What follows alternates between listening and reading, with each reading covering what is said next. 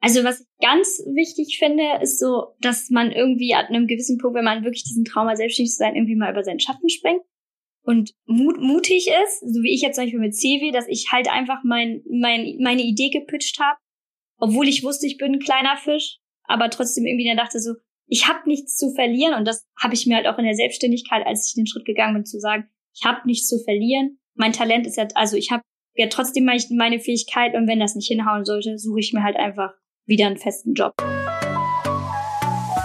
Hinz und Kunst, der Podcast. Inspirierende Persönlichkeiten, mutige Selbstständige und spannende Insights. Gespräche und Geschichten, die dich ermutigen, weiterbringen und motivieren, deine Träume zu leben. Mit Katharina Heilung. Richtig schön. Herzlich willkommen, Judith. Schön, dass du heute hier im Podcast mit dabei bist. Ich freue mich total auf das Gespräch mit dir. Ja, ich freue mich auch. ich freue mich, dass du dir Zeit genommen hast. Vielen Dank. Ähm, ich würde vorschlagen, dass du dich einfach am Anfang einmal kurz selber vorstellst, damit wir alle ein paar Eckdaten von dir haben und wissen, mit wem wir heute hier so im Gespräch sind. Ja, ich bin Judith, 27 Jahre jung. Musste letztens noch mal überlegen, wie alt ich eigentlich bin. Irgendwann hört man auf zu zählen. Nein, aber es geht langsam auf die 30 zu. Ähm, ja, ich bin Mediengestalterin, habe mich jetzt seit Juli selbstständig gemacht, ähm, so ein bisschen meinen Traum als Designerin zu verwirklichen und meinen eigenen Weg noch mal ein bisschen einzuschlagen. Und ja, bin auch unter anderem jetzt so ein bisschen in der Handlettering-Szene unterwegs und freue mich total, da heute mit dir auch ein bisschen drüber sprechen zu können. Richtig schön. Du wohnst in Münster, oder? Ach ja, genau. Ich komme aus Münster, ja. Bin aber gebürtige Rheinländerin, also ähm, bin hier aufgewachsen in schönen Bornheim, in der Nähe von Bonn. Ähm, ja, und dann irgendwann hat es uns nach Münz ins Münsterland gezogen. uns heißt dich und dein Freund, oder?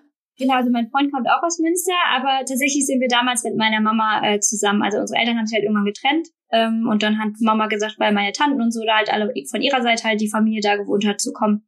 Ich ziehe dann jetzt ähm, in die Nähe meiner Schwestern. Kann ich auch voll nachvollziehen. ähm, und ja, dann sind wir auch nach Münsterland gezogen, aber meine beiden Geschwister wohnen jetzt wieder auch hier in Bonn. Also ähm, bin ich jetzt noch alleine drüben mit meiner Mama ah, und meinem Freund. Okay, verstehe. Sehr cool. Hey, man kennt dich auf Instagram hauptsächlich unter dem Namen Beautiful. Ähm, das ist ja so dein großer Account. Jetzt seit kurzem hast du noch den zweiten Account Beautiful Lettering ähm, weil du dich ja selbstständig gemacht hast, ne? Genau. Vielleicht magst du uns mal mitnehmen, so ein bisschen auf den Weg. Ähm, du sagst, du hast eine Mediengestalter-Ausbildung, du warst ja auch ähm, angestellt, wie ich weiß. Ähm, vielleicht magst du uns mal erzählen, so wie da dein Weg bisher war. Ja, also es ist ganz lustig, weil ich werde immer auch immer am meisten gefragt, so und was hast du so studiert? Und ich habe halt überhaupt nicht diesen klassischen, in Anführungszeichen, Weg genommen, so von wegen, ja, Abitur, Studium und so, sondern ich habe halt damals, ähm, wir waren halt auf einer Waldorfschule, ähm, war halt richtig kreativ und so. Und dann sind wir halt, ja, wie gerade eben schon gesagt, irgendwann ins Münsterland gezogen und dann hat meine Mama halt gesagt, so komm, ich äh, schicke sie jetzt auf eine normale Schule. Äh, nicht, weil das, System der Waldorfschule irgendwie blöd war, aber die in Münsterland hat halt nicht so einen guten Ruf gehabt und dann hieß, haben wir halt gesagt, okay, komm. Und dann war halt aufs Gymnasium und das war halt also absolutes Kontrastprogramm, wenn du halt äh, erstmal nur so äh, ja, äh, malen, basteln, Musikunterricht und so irgendwie die ganze Zeit hast und auf einmal einen ganzen Tag lang nur Physik, Mathe, Wirtschaft und keine Ahnung, was das erstmal, äh, muss man erstmal drauf klarkommen, weshalb wir dann also auf die Hauptschule gegangen sind. Also wenn ich von wir rede, meine ich immer meine Zwillingsschwester. ähm, genau, deshalb sind wir ja auf die Hauptschule gegangen. Da habe ich dann auch meinen Hauptschulabschluss gemacht damals. Ähm, hatte auch die Chance, einen Realschulabschluss zu machen. Das kann man sich auf der Hauptschule mal aussuchen.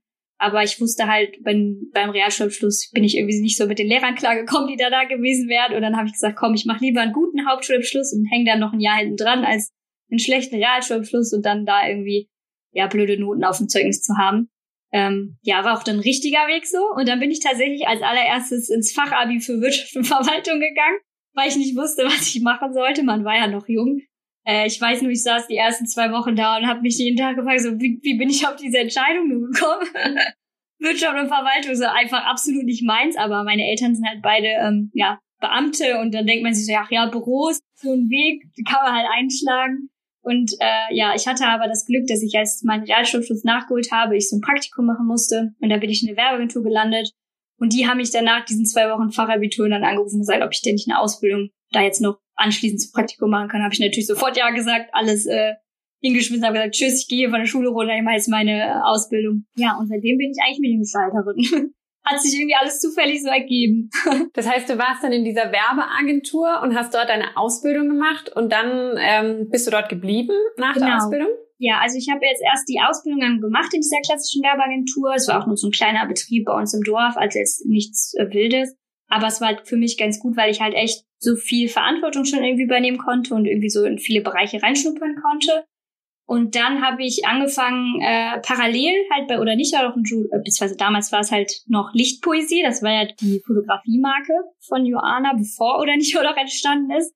Und äh, genau, da habe ich dann so ein bisschen abends immer ausgeholfen, bin nach meinem acht Stunden Job immer noch nach Münster gefahren, hatte dabei mega Spaß und habe mich eigentlich am Tag immer darauf gefreut, abends dahin zu gurken.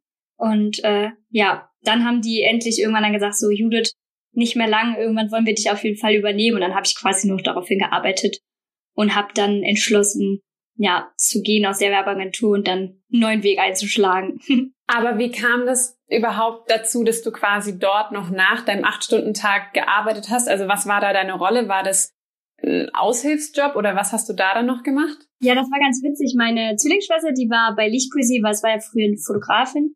Ähm, die haben immer so Workshops gegeben und dann war sie halt Model. Und dann hat äh, Joanna wohl irgendwann mal so gefragt, so, ah, kennt ihr irgendjemand, eine Mediengestalterin, wir brauchen jemanden, der uns hier so ein bisschen aushilft. Und da hat Saskia halt gesagt, ja, meine Schwester kann das. Und dann äh, bin ich da halt hingefahren, habe mich einmal so ein bisschen kurz vorgestellt und dann waren die sofort so, ja, wann kannst du anfangen? Und äh, ja, dann habe ich da halt äh, einen Nebenjob quasi gehabt. Also so ein 450 ja. Euro Job. Okay, und dann bist du quasi, als du dann ähm, zu Lichtpoesie, beziehungsweise war das dann da schon oder nicht oder doch? Ja, also. Da bist du dann hingewechselt als quasi Vollzeitangestellte ja. ähm, Mediengestalterin. Ja. Im April 2015 habe ich dann da mein, meine Vollzeitstelle angefangen in Münster. Wow. Das heißt, du warst jetzt dann fünf Jahre ziemlich genau dort, oder? Ja. Okay. Nach fünf Jahren dann schweren Herzens für die Selbstständigkeit entschieden. Naja, aber wahrscheinlich ja auch aus guten Gründen, kann ich mir vorstellen, oder? Also Selbstständigkeit. Ja, es war halt irgendwie. Ist ja schon auch so ein ja, Ding, was man aus Leidenschaft tut und nicht, weil man muss. nee, überhaupt nicht. Also das war auch immer so, was ich mir gesagt habe, so wenn ich mich selbstständig mache, dann will ich mich auch so selbstständig machen, dass ich halt so meinen Alltag halt auch mir aussuchen kann, ne? dass ich halt hier nicht sitze und irgendwie Jobs annehmen muss, die mir überhaupt gar keinen Spaß machen, sondern ich will mir das halt so aufbauen, dass ich halt mich noch mehr kreativ ausleben kann. Und äh, ja, also deshalb habe ich jetzt ein bisschen gefahren. Gar kein Problem. Ähm, gehen wir noch mal kurz zu den fünf Jahren, weil ich glaube, wir alle Zuhörer kennen auch die Marke Joe and Judy. Es gibt ja nicht nur oder nicht oder doch, sondern eben auch Joe and Judy. Ähm, und wenn ich richtig informiert bin, bist du ja auch quasi Judy in diesem Namen. Ja.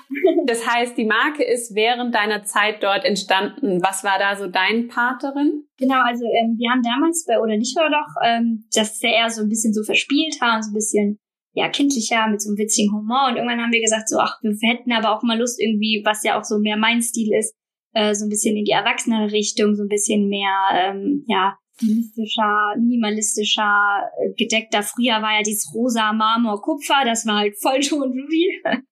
Und äh, ja, da haben wir uns dann halt irgendwie für entschieden, das erst als Kollektion irgendwie zu launchen mhm. bei Oder nicht oder doch. Und irgendwann haben wir aber gemerkt, okay, vielleicht macht es mehr Sinn, da eine eigene Marke draus zu machen. Einfach weil wir nochmal internationaler denken wollen, also mehr so den internationalen Markt, englischsprachig und so und haben halt gesagt, es passt irgendwie nicht mehr zu oder nicht oder doch. Weshalb das dann irgendwann eine eigene Marke wurde.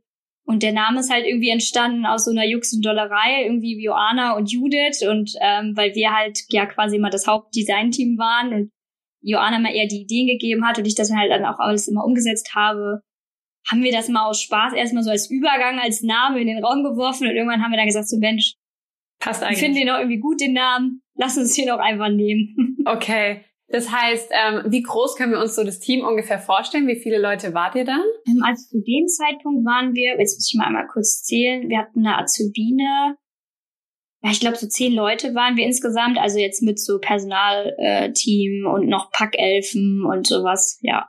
Okay, das heißt schon eigentlich echt ein relativ kleines Team noch. Ähm, dass ja. du ja dann wahrscheinlich auch die einzige Mediengestalterin eben warst, neben Joanna. Genau. Also Joanna ist ja ganz witzig, war ja Fotografin und äh, ich habe ihr quasi, äh, als sie dann damals mir ihre erste Schreibtischunterlage von Odesha noch gezeigt hat, habe ich nur die Hände über den Kopf geschlagen, weil es eine Photoshop-Datei war und ich mir dachte so, wow, dass das überhaupt in Druck gegangen ist und so, so funktioniert hat, hat mich schon gewundert. Und äh, ja, das habe ich ihr aber nach und nach halt auch alles irgendwie mal gezeigt. Und äh, ich bin auch immer so ein Mensch, so Learning by Doing. Irgendwie fuchst man sich dann da rein und äh, ja, genau. Absolut. Und jetzt bist du seit wann genau selbstständig? Genau, seit Juli. Seit Juli. Also noch okay. gar nicht so lange. Noch gar nicht so lange, genau. Und gab es da irgendwie so einen Auslösermoment oder was hat dich quasi dazu gebracht, jetzt genau im Juli, was ja mitten in der Corona-Zeit auch war, ja. ähm, sich selbstständig zu machen? Ja, tatsächlich war das irgendwie, ich hatte, also wirklich letztes Jahr war ich so mein Standpunkt, ich werde mich niemals selbstständig machen. Ich habe keine Lust auf diesen Aufwand, ich brauche meine Sicherheit, ich mag, ich habe das Team ja unheimlich geliebt, ich mag meine Arbeit, ich brauche das nicht. Aber dann irgendwann habe ich halt immer mehr so gemerkt, dass ich halt auch so parallel irgendwie halt auch so ein bisschen meinen eigenen Stil entwickle und so merke, okay, oder nicht auch und Jojo, die haben halt ihre Stile auch irgendwie so festgefahren. Und irgendwie fehlt mir, ne, als Designer oder ne, als Künstler hat man ja irgendwie mal dieses auch so ein bisschen diese Selbstverwirklichung Ding irgendwie, diesen Drang danach. Und natürlich waren die Marken halt immer so Joana 100 Prozent. Und ich war halt eher immer nur so ein Background. Und dann irgendwann habe ich für mich gesagt, so nee, ich träume irgendwie davon auch, dass irgendwann mal jemand vielleicht so von Beautiful redet und vielleicht irgendwie mich als Person, als Designerin wirklich so 100 Prozent wahrnimmt mhm. ähm, und man quasi nicht immer nur im Schatten steht. Ja, deshalb bin ich dann halt irgendwann zu Corona-Zeiten sitzt man halt dann viel zu Hause. Ich war im Homeoffice viel und das war halt auch immer so mit meiner Angst, dass ich vielleicht das mit dem Homeoffice oder damit nicht so klarkomme, dass ich kein Team mehr um mich herum habe oder so, weil ich bin ja gerade quasi nur eine One-Man-Show. Mhm. Ähm, ja, und dann habe ich aber irgendwie gemerkt, so, nee, irgendwie tut mir das voll gut, so dieses so ein bisschen selbstbestimmen, so den Alltag, dass man auch mal ein bisschen im Bett liegen bleiben kann und von Bett aus mal ausarbeiten kann und nicht immer dieses, ich muss erst acht Stunden irgendwo anwesend sein und da volle Leistung erbringen, sondern ja, wenn man halt einfach, das liebe ich gerade so in der Selbstständigkeit, wenn ich mal einen Tag habe, wo ich sage, so, boah, ich kann, also, ne, kennst das ja wahrscheinlich selber, manchmal hat man einfach Tage, da man will, aber es kommt einfach nichts. und dann hat man Tage, da so auf einmal ballert man da in so einer Stunde irgendwas raus und ich denke so, boah, krass, ey, das mhm. habe ich in der ganzen Woche jetzt nicht mhm. gemacht. Absolut. Ja. Es ist ja auch irgendwie so, wie du sagst, dieser Drang nach Selbstverwirklichung, aber auch man selber entwickelt sich ja künstlerisch oft viel, viel schneller als so eine Marke. Also ich weiß noch, am Anfang habe ich auch hauptsächlich irgendwie Papeterieprodukte designen wollen. Und dann ähm, habe ich aber so schnell ganz unterschiedliche Stile ausprobieren wollen, dass ich dann richtig gemerkt habe, ich habe überhaupt keine Konsistenz mehr darin. Also es ist nicht wie so eine Marke, dass man sagt, ah, Joe und Judy, die sind so und so, da weiß ich, was ich krieg. Und ich weiß auch, wenn die nächstes Jahr einen Kalender rausbringen, dann sieht der wieder ähnlich aus, so vom Stil, da kann ich mich drauf verlassen. Und bei so einer Eigenmarke, wenn eben ein Designer einfach das macht, worauf er Bock hat, ich glaube, also ganz ehrlich, da kommt eben jedes Jahr was anderes bei rum. Ja, total. Also ich, ich bin auch, also das muss ich jetzt ehrlich auch sagen, jetzt in den Monaten, wo ich jetzt auch gerade selbstständig bin, denke ich mir so, ich muss meinen Stil finden, ich muss irgendwie meine, die Leute müssen wissen, aber dann denke ich mir immer so, nee, aber das ist ja irgendwie auch so das Geile. So, mhm. wenn ich halt morgen auf einmal voll Bock auf Watercolor habe, dann mache ich morgen Watercolor. Und wenn ich danach Bock habe auf ähm, One-Line-Art, dann mache ich halt One-Line-Art irgendwie so, wenn es mir dann gefällt. Ja, das stimmt. Was ist so bis jetzt, würdest du sagen, dein Zwischenfazit nach den ersten Monaten Selbstständigkeit? Ähm, ist es so, wie du es dir vorgestellt hast? Was ist vielleicht auch anders? Ähm, tatsächlich hat es echt gedauert, bis ich mich so dran gewöhnt habe. Also bis so, weil durch Corona war man ja sowieso viel zu Hause. Mhm. Man hatte nicht diesen krassen Break, so, okay, ich war jetzt acht Stunden lang die ganze Woche im Büro und jetzt aber einmal nicht mehr, sondern man hat sich irgendwie schon so dran gewohnt. Weshalb bei mir es irgendwie echt gedauert hat, bis ich das irgendwann so realisiert habe, dass ich dann irgendwann mal da saß und dachte mir so, ey krass, ich bin gerade einfach selbstständig und dafür selber verantwortlich, dass das Geld reinkommt. So, das ist total surreal.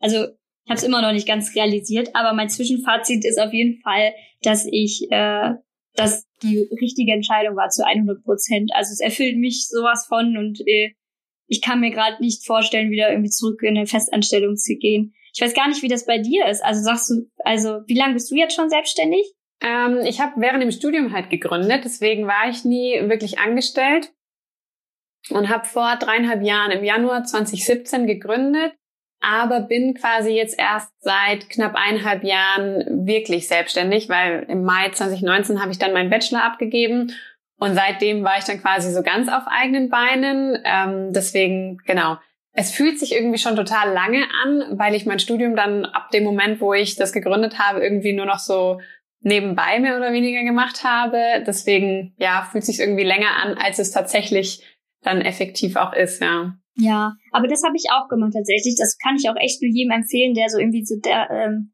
ja, davon träumt, sich vielleicht mal irgendwann selbstständig zu machen, weil bei mir war auch nicht so, okay, ich mache mich jetzt selbstständig und bam, sondern ich hatte mein Gewerbe, habe ich schon vor zwei Jahren oder fast drei Jahren jetzt schon, ähm, hatte ich das schon angemeldet und immer mal wieder so ein bisschen halt parallel zum Hauptjob irgendwie so ein bisschen so ein Netzwerk versucht aufzubauen, so ein bisschen so, bei mir war halt immer das Schwierige, ich konnte halt nicht viel designmäßig nebenbei machen, weil es ja irgendwie immer auch Kon Konkurrenz stand zu dem, was ich halt hauptberuflich mhm. mache und da halt immer ein bisschen aufgepasst werden musste.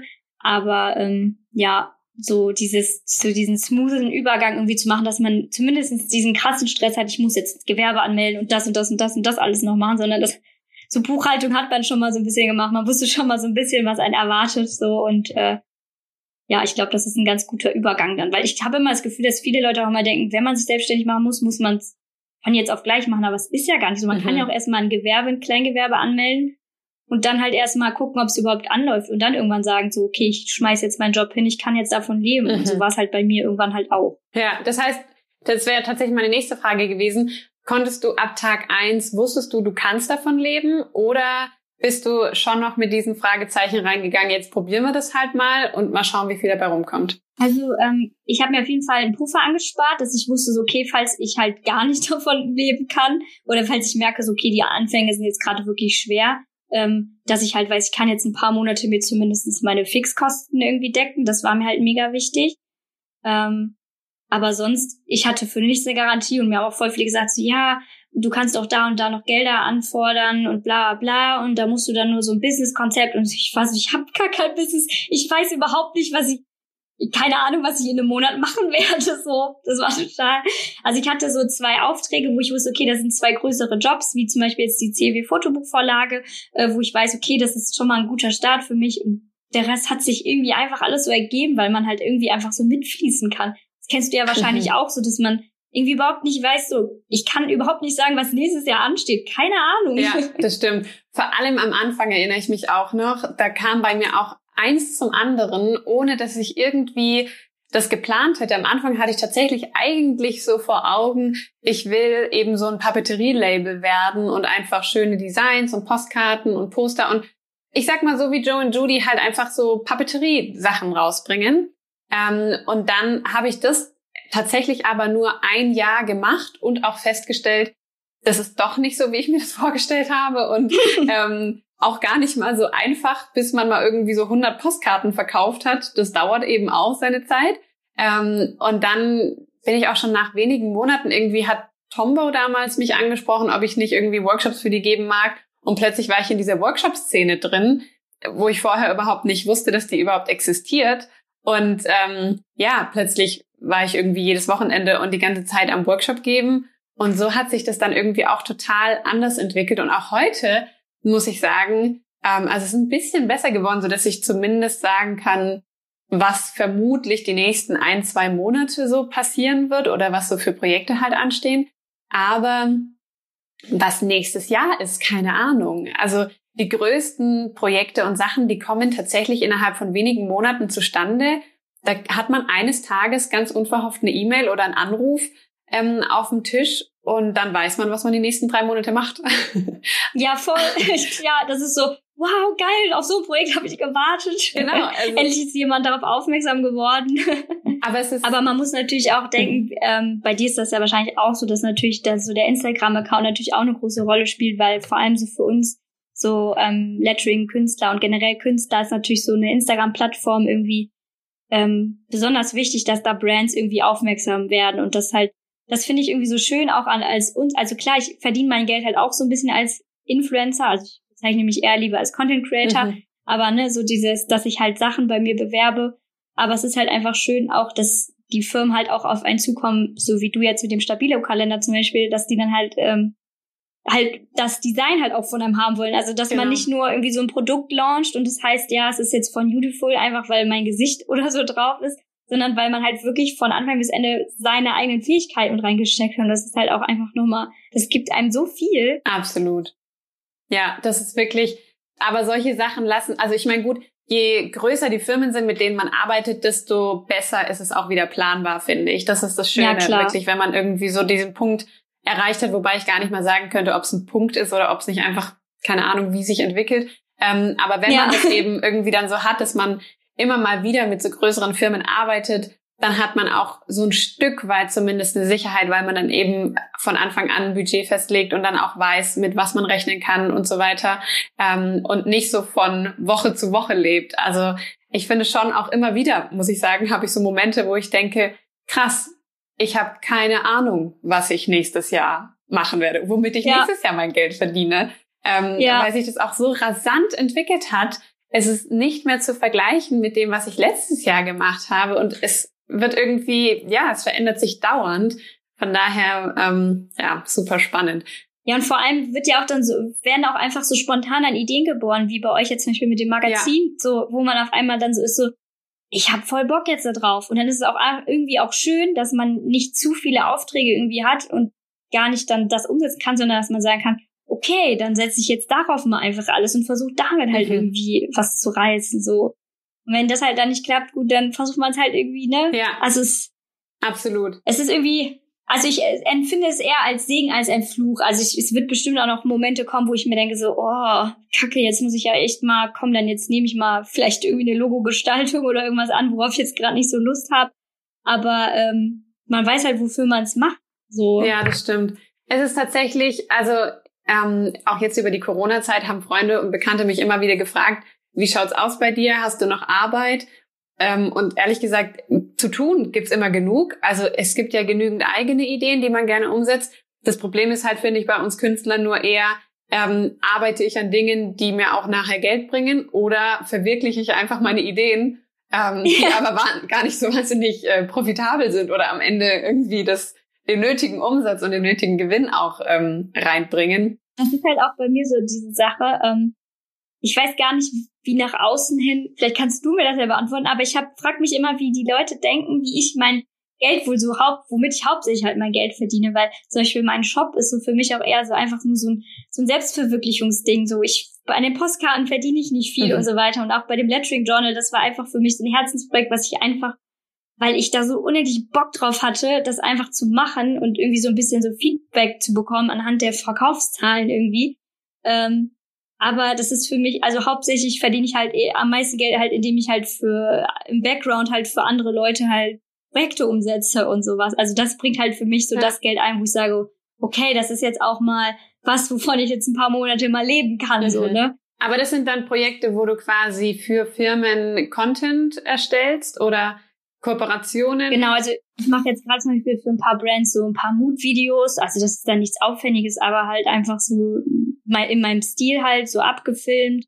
Ähm, oder halt äh, ja Designaufträge. Dann wird dann mal gefragt, kannst du uns das und das noch designen? Dann äh, mache ich halt solche kleinen Dinge noch. Aber dadurch, dass es halt dann größere Firmen sind, kann man halt natürlich andere Summen nehmen. Weißt mhm. du ja mhm. selber auch dass wenn mich jemand, eine kleine süße Fotografin anfragt nach einem Logo, dass ich natürlich bei weitem nicht so einen Preis nehme, wie wenn mich jetzt äh, Porsche, keine Ahnung, Stabilo oder so anfragen würde, ne? ja, klar. Ja, das stimmt.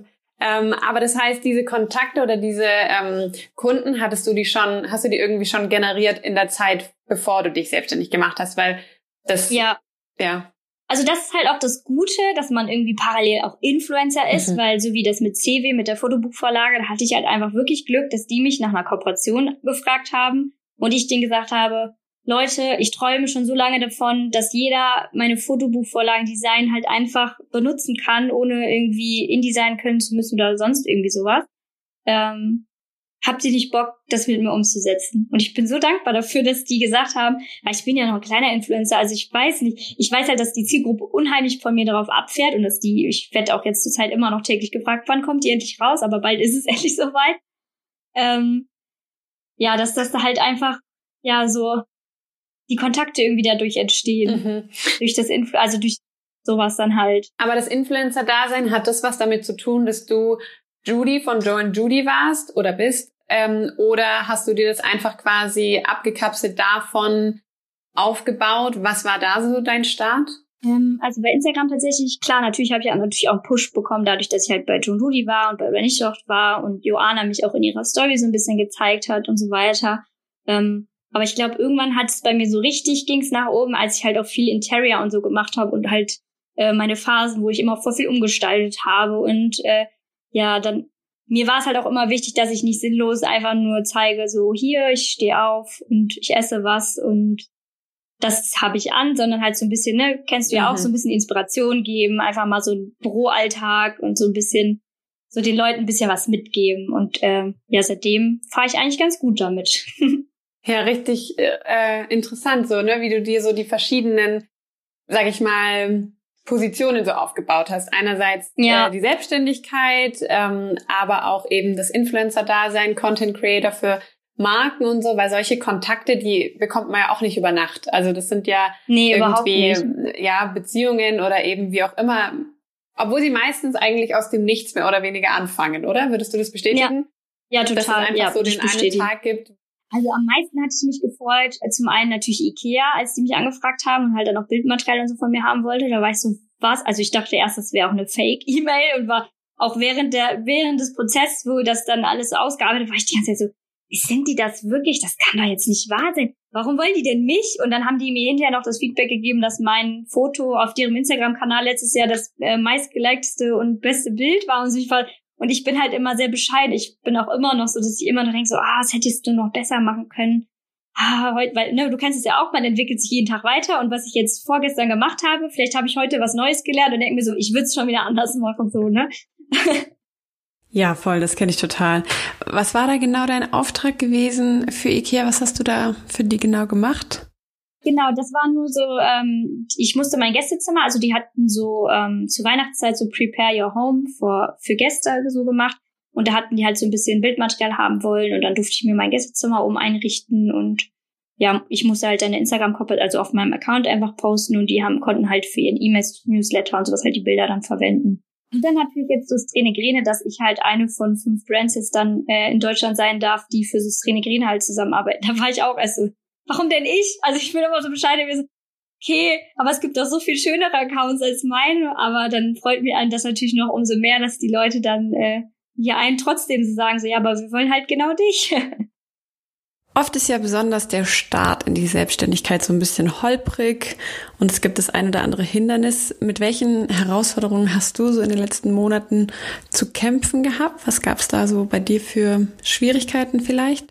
Ja, bei mir war echt am größten dieser Struggle mit, ähm, dass man halt nicht alles kontrollieren kann, als äh, wenn man halt ein Unternehmen macht. Ne? Man hat zwar so seine eigenen Raster und ähm, hangelt sich durch alles durch, aber ab gewissen Punkten sind, sind bestimmte Dinge halt von anderen Menschen abhängig. Ähm, wie zum Beispiel damals, als ich den Vorverkauf hatte von meinen Lettering Donalds, PayPal überhaupt auf einmal sich also, was ist denn da los? Warum verdient hier auf einmal auf einen Schlag so viel Geld?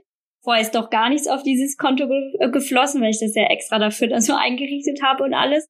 Und äh, also ich war auch nervlich ganz am Anfang wirklich krass sensibel. Mich haben manche irgendwie irgendwie einen Rückschlag oder so und ich habe den ganzen Nachmittag geweint und war so, wieso passiert das denn jetzt? Es lief doch alles so gut und äh, habe mich dann immer so reingesteigert und am Ende des Abends war ich immer so, was war das denn jetzt? Also du hättest jetzt auch die einmal kurz aufregen können und dann hättest, ne? Aber ja, dass so dieses äh, mit dem PayPal, dass er halt einfach, ja, da denke ich mir auch immer so, ach Mensch, hätte mir das doch jemand irgendwie gesagt, aber von wem soll man das denn gesagt bekommen, ne? Also, das war für mich auch so das größte Problem.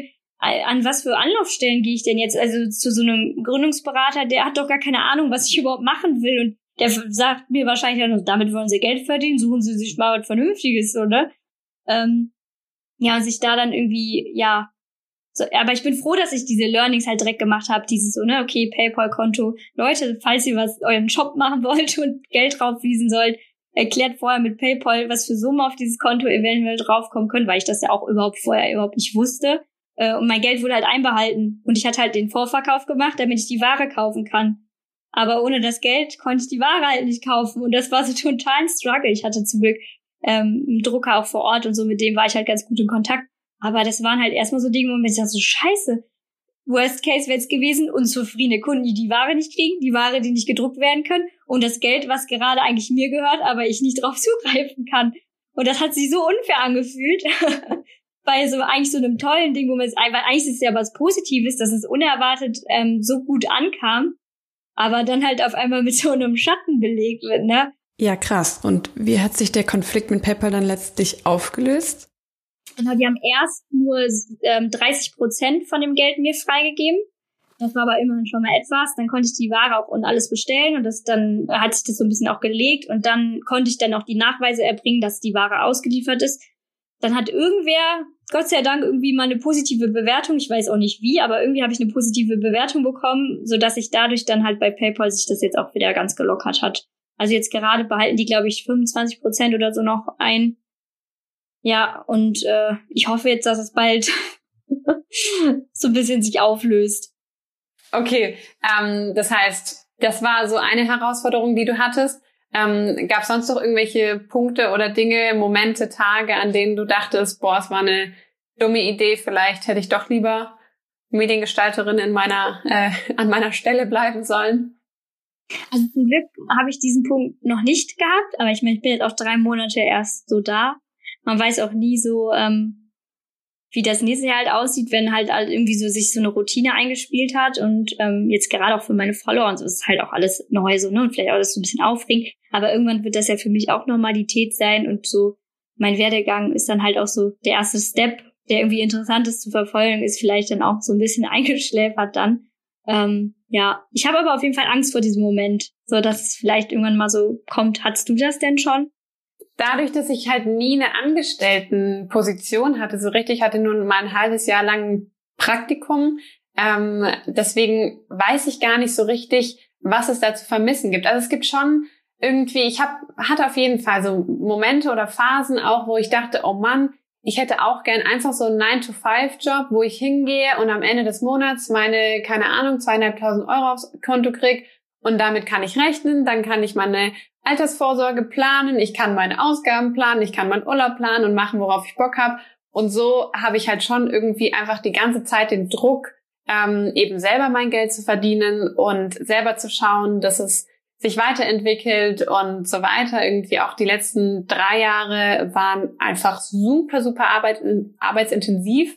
Ähm, und ja, wo man eben dann, also ich habe das absolut mit allem Herzblut und Leidenschaft gemacht, die ich nur irgendwie in mir hatte. Ähm, deswegen kam es mir auch die meiste Zeit gar nicht so anstrengend vor oder so. Aber letztes Jahr, Ende letzten Jahres, hatte ich so einen Punkt, ähm, wo ich gemerkt habe, krass, es ist schon ein ganz schönes Opfer irgendwie an manchen Stellen auch. Also, ähm, dass ich einfach gemerkt habe, ich habe ganz, ganz oft die Arbeit vor Privates gestellt, was glaube ich auch wichtig ist, damit man eben wachsen kann am Anfang. Aber ähm, ja, wo ich so, ich hatte einen Mitbewohner, der hat immer zu mir den Satz gesagt, oder wir haben beide immer so gesagt, wenn eine Anfrage reinkam, ja, 1000 Euro haben oder nicht haben. Ne? Also nehme ich natürlich an den Auftrag. Ähm, und dann aber irgendwann ging mir so ein bisschen Licht auf, wo ich so dachte, ja, aber gute Freunde haben oder nicht haben, sollte man sich halt auch die Frage stellen, so oder gesund sein oder nicht sein. Ähm, und ja, wo ich schon irgendwie, also ich kämpfe zum Beispiel viel mit Migräne, ähm, habe sehr häufig Migräneanfälle und da merke ich schon auch, ähm, ja, dass ich glaube ich an manchen Punkten einfach über meine Grenzen gehe und das zwar auch gerne mache, weil ich ja total dahinter stehe und weil ich meine Projekte ja auch verwirklicht sehen möchte.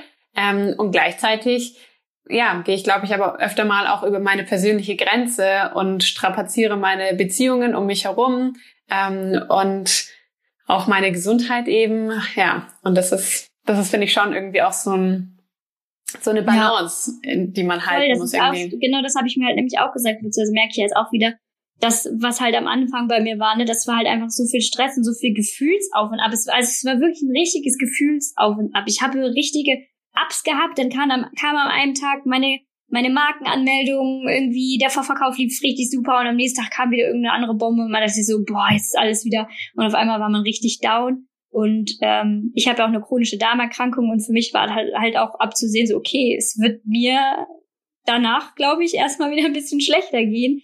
Und das zeigt mir aber halt auch umso mehr so, ähm, dass wenn man halt versucht, es richtig zu managen, und das kann man halt in erst, also man muss halt erstmal Erfahrung sammeln, aber für mich so ein bisschen auch dieses zu zeigen, so, okay, was mir halt Stress genommen hat, parallel zu sonst in einer Festanstellung, ist dieses so, wenn es mir mal schlecht geht, dann kann ich auch abends einfach mal äh, länger wach bleiben und morgens länger schlafen, ohne dass da irgendjemand auf mich guckt und sagt, du musst aber jetzt aufstehen, du musst jetzt aber volle Leistung erbringen, sondern wenn ich halt mal einen Tag habe, dass es mir schlecht geht, muss ich mich nicht krank melden oder sowas oder vor irgendwem irgendwie rechtfertigen, sondern kann halt einfach sagen, ist mir egal, ich lasse den Laptop jetzt aus, ich muss da jetzt einfach jetzt einmal durch und äh, auf mich hören.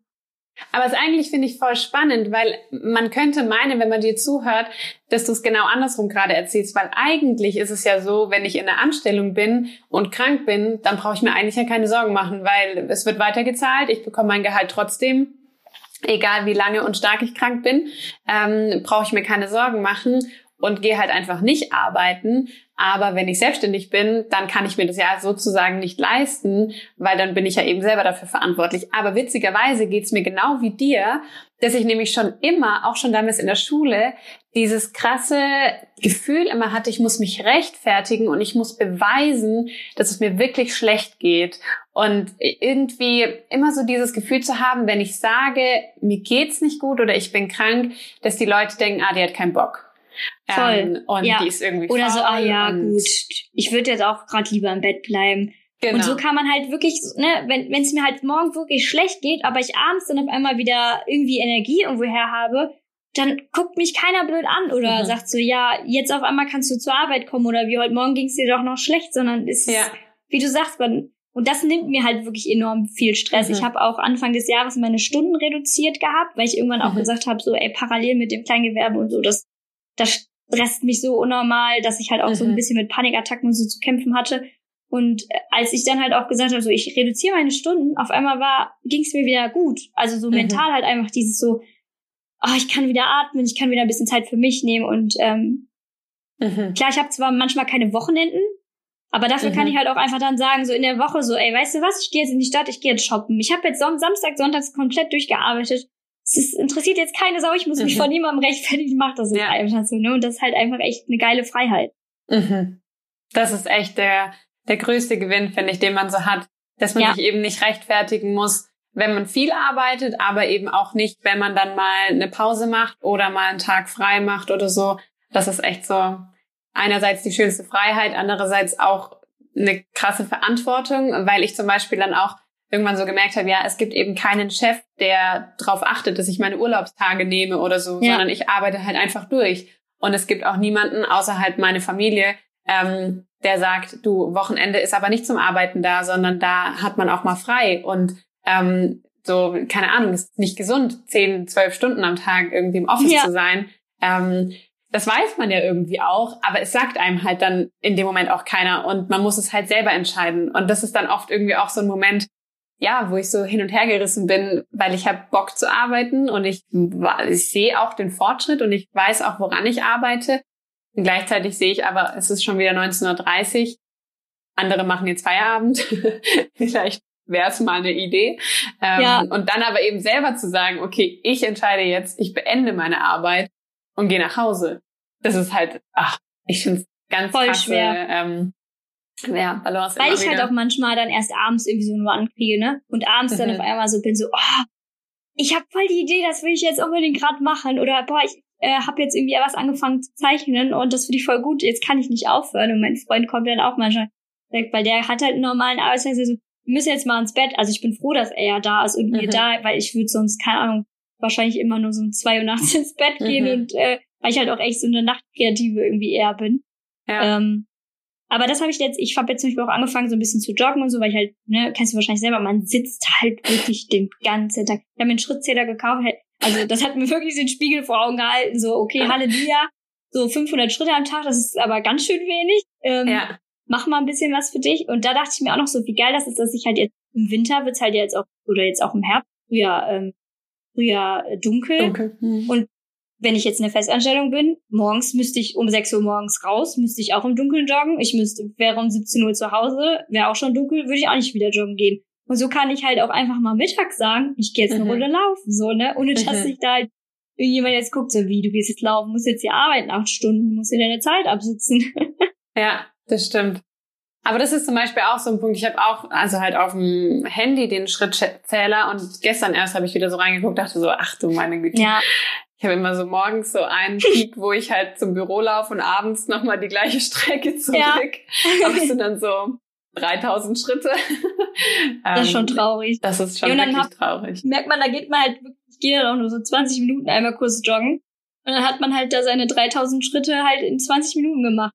Mhm. Oder seine 4000. Man denkt so, ja. ja gut, eigentlich müsste ich das jetzt jeden Tag einfach mal ein bisschen machen, damit ich mich wie kurz bewegt habe. Absolut, ja. Das stimmt. Ähm, vielleicht noch so eine Frage, gibt's schon irgendwelche Learnings oder auch du hast ja eben jetzt nicht erst seit der Selbstständigkeit ähm, Dinge gelernt, sondern du hast ja eben vorher schon dein Kleingewerbe gehabt, du hast als Mediengestalterin gearbeitet ähm, und dich dadurch ja, finde ich, oder glaube ich, total vorbereitet auf das, was du jetzt tust. Ähm, was sind so deine, deine wichtigsten Tools oder deine Tricks, wie du dich strukturierst, wie du deine Zeit managst, wie du dich managst ähm, oder auch einfach Erkenntnisse zum Leben generell. Also manchmal hat man ja auch so Aha-Momente, dass man irgendwie was über sich selber lernt oder ja. über andere Menschen. Ähm, Gab es da irgendwas in den letzten Jahren? Also was ich ganz wichtig finde, ist so, dass man irgendwie an einem gewissen Punkt, wenn man wirklich diesen Trauma selbstständig zu sein, irgendwie mal über seinen Schatten springt und mut, mutig ist, so wie ich mhm. jetzt zum Beispiel mit CW, dass ich halt einfach mein, mein, meine Idee gepitcht habe, obwohl ich wusste, ich bin ein kleiner Fisch, aber trotzdem irgendwie dann dachte so, ich habe nichts zu verlieren und das habe ich mir halt auch in der Selbstständigkeit, als ich den Schritt gegangen bin, zu sagen, ich habe nichts zu verlieren. Mein Talent ist ja, also ich habe ja trotzdem meine Fähigkeit und wenn das nicht hinhauen sollte, suche ich mir halt einfach wieder einen festen Job. So. Mhm. Ähm, das ist, glaube ich, so mein großes, größtes Learning, dieses so auch einfach mal mutig sein und zu sich und seinen Fähigkeiten stehen und einfach mal wirklich an sich glauben. Ähm, habe ich ja vorhin schon mal gesagt, ich bin immer sehr selber, ich gucke ja mal nach links und rechts, denke mir so auch mit Handlettering oder so, denke ich mir so, ja, ich kann's, aber ich sehe halt andere und denke mir so, die können's noch so viel schöner als ich. Und äh, das pusht mich aber auch irgendwie auf der anderen Seite. Wenn ich immer denke, so, ja, ich möchte auch irgendwann hinkommen, komm, ich, das kriege ich auch irgendwann hin. ähm, und dann lerne ich halt immer so. Und was aber so Produktivitätstools oder so geht, ähm, da tatsächlich, also ja, Produktivität ist bei mir sowieso so eine Sache. ich bin schon so ein kleiner Chaoskopf. Aber was mir am meisten hilft, ist tatsächlich ähm, das Buchhaltungsprogramm LexOffice, Lexware. Ähm, ich weiß nicht, womit du arbeitest, Hab aber auch, ja. ja, da, da ist halt mein, da konnte ich Shopify, weil ich habe Shopify auch als Shopsystem, konnte ich damit verknüpfen, das schreibt automatisch die Rechnungen. Ich muss halt lediglich, also das macht halt unheimlich viel für mich.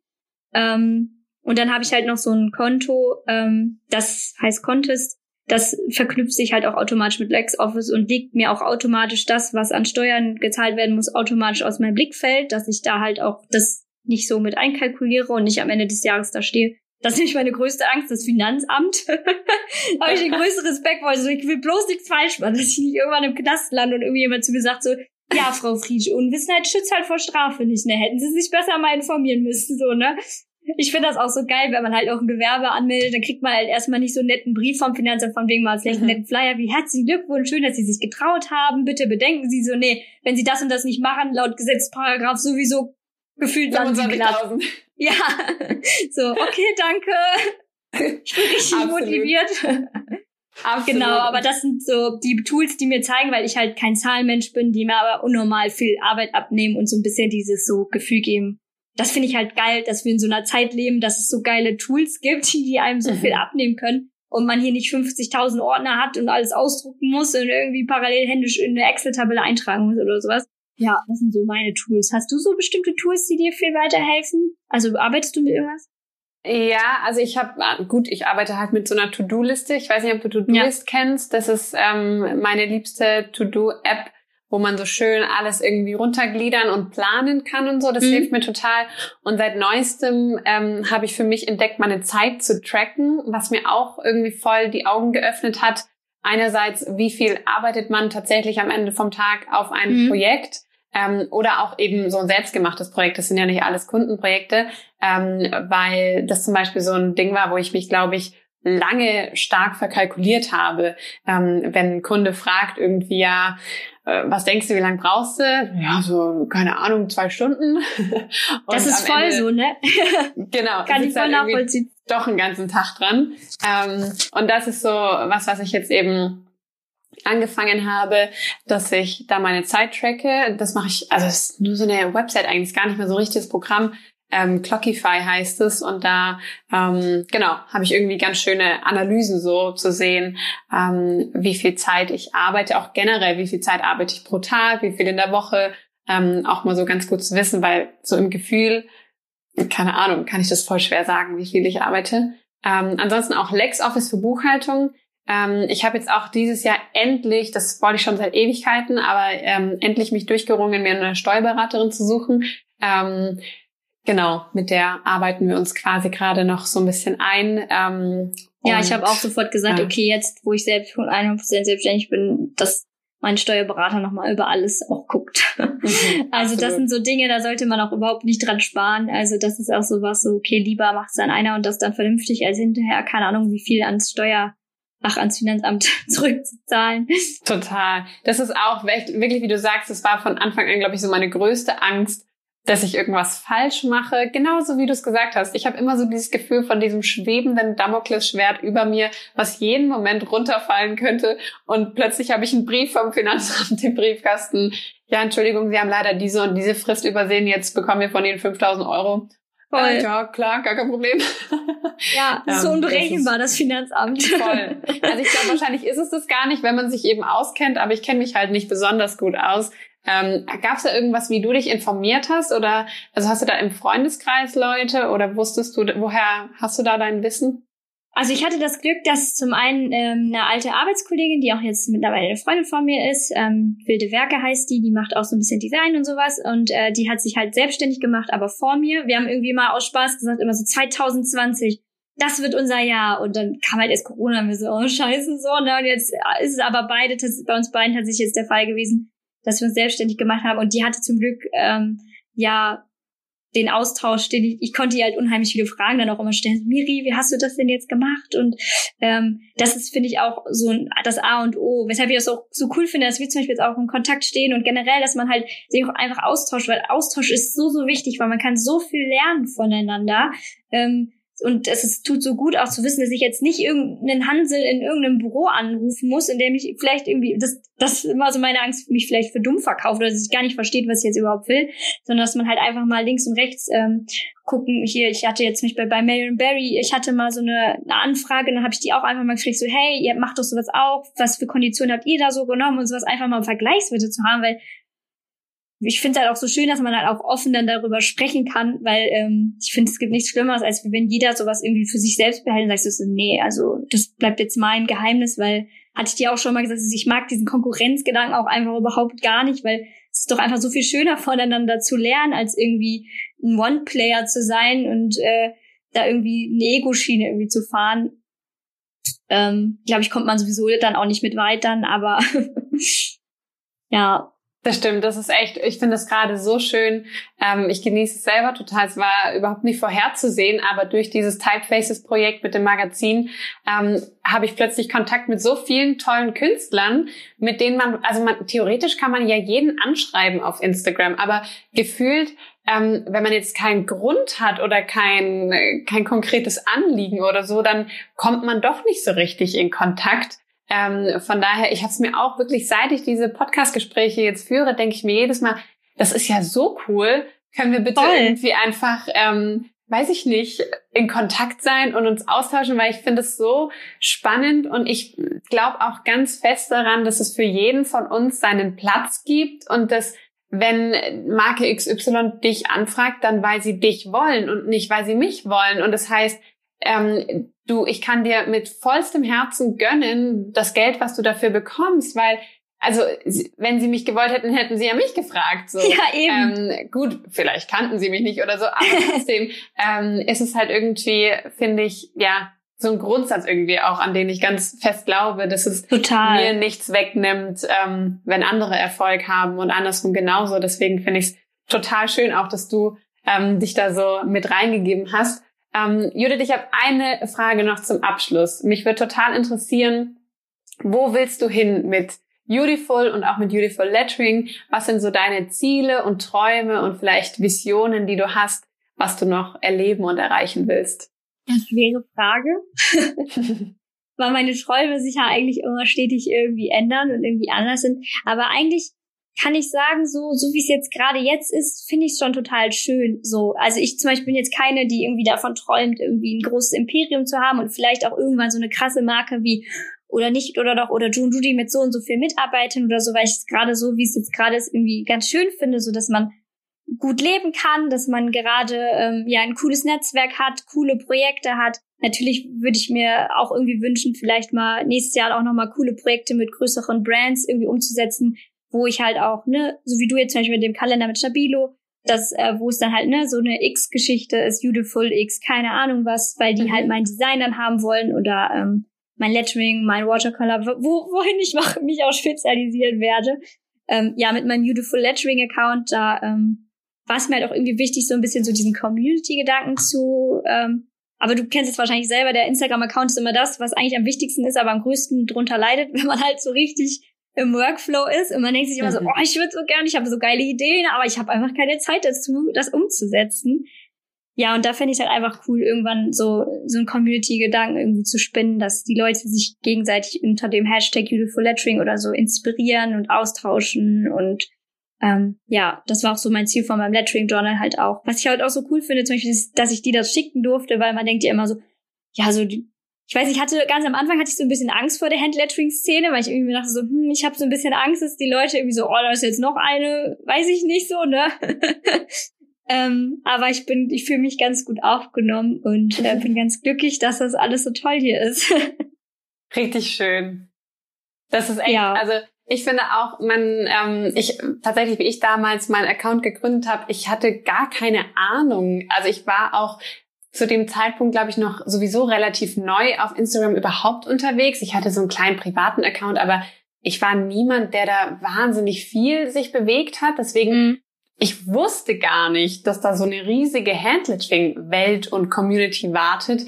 Das war mir wirklich nicht bewusst und deswegen ähm, ja, dachte ich dann auch so, okay, krass, ähm, jetzt merke ich erstmal, ich bin da gar längst nicht alleine ähm, mit dieser Leidenschaft und mit diesem Hobby. Und ähm, von daher, genau, richtig schön, dass man da dann jetzt irgendwie auch sich so kennenlernt und, ja, und vor allem, unterwegs ist. Genau, man, man nimmt sich halt auch nichts. Ich merke es ja auch selber, als ich mit meinem Handling anfing. Ich habe von allen so ein Buch gekauft, auch einfach so, weil ich es halt auch einfach schön finde. Und es ist ja nicht so, nur weil der eine ein Buch rausgebracht hat, heißt ja nicht, dass er dass man das andere Buch nicht auch kauft, so, ne? Weil mhm. ich habe gefühlt alle Handlettering-Bücher bei mir im Regal stehen, die es gibt, einfach nur, weil ich es einfach voll geil finde, weil jeder ja auch irgendwie einen anderen Input irgendwie irgendwie rausbringt, so, ne? Und das, wie du sagst, man nimmt sich ja nichts, es ist ja genug einfach auf dem Markt da und ich glaube halt auch, das ist halt so, ne, wie ich, bei mir habe ich ja jetzt auch Postkarten in so einem Shop. Nur weil ich jetzt Postkarten bei mir im Shop habe, kaufen die ja nicht mehr bei oder nicht oder doch oder so ein, sondern kaufen halt auch trotzdem da ein, aber halt dann dafür auch mal bei mir. So, das mhm. ist halt, mhm ich glaube, die Käuferschaft ist auf jeden Fall reichlich vorhanden. das stimmt. Und ich glaube wirklich, solange man macht, was man selber auf dem Herzen hat und nicht zu viel nach rechts und links guckt und sich vergleicht und versucht, das irgendwie einfach nur besser und anders zu machen als der andere, sondern einfach sein Ding macht ähm, und da voll dahinter steht, ich glaube, dann ähm, ja kann man damit auch nur erfolgreich werden und wird so die Projekte und Dinge umsetzen, die eben noch so auf einen warten. Ja, das ist ein schöner, schön. schöner Satz. Schöner Abschluss. ja. Vielen Dank, Judith, für deine Zeit. Ähm, das war total wertvoll, mit dir zu sprechen und mal auszutauschen und mal so deine Geschichte auch zu hören. Das finde ich immer das Spannendste, wenn man so voneinander hört, wie der ja. Werdegang war und eben so die Voll. Geschichte hinter einem Account, einer Marke. Ähm, und ich wünsche dir alles Gute für die Zukunft, deine weitere Entwicklung und ähm, genau, lass uns im Kontakt bleiben. Auf jeden Fall. Genau, bin ich gespannt, wo es noch Freue mich, dass ich hier äh, Teil sein durfte und bin schon ganz ja. gespannt auf die anderen Interviews. Ich werde mir auf jeden Fall alles fleißig anhören. Sehr gerne. Dann alles Gute dir, Judith. Tschüss. Ja, dir auch. Vielen Dank fürs Zuhören. Ich hoffe, du konntest was für dich mitnehmen und gehst inspiriert und motiviert aus diesem Podcast heraus. Ich freue mich aufs nächste Mal.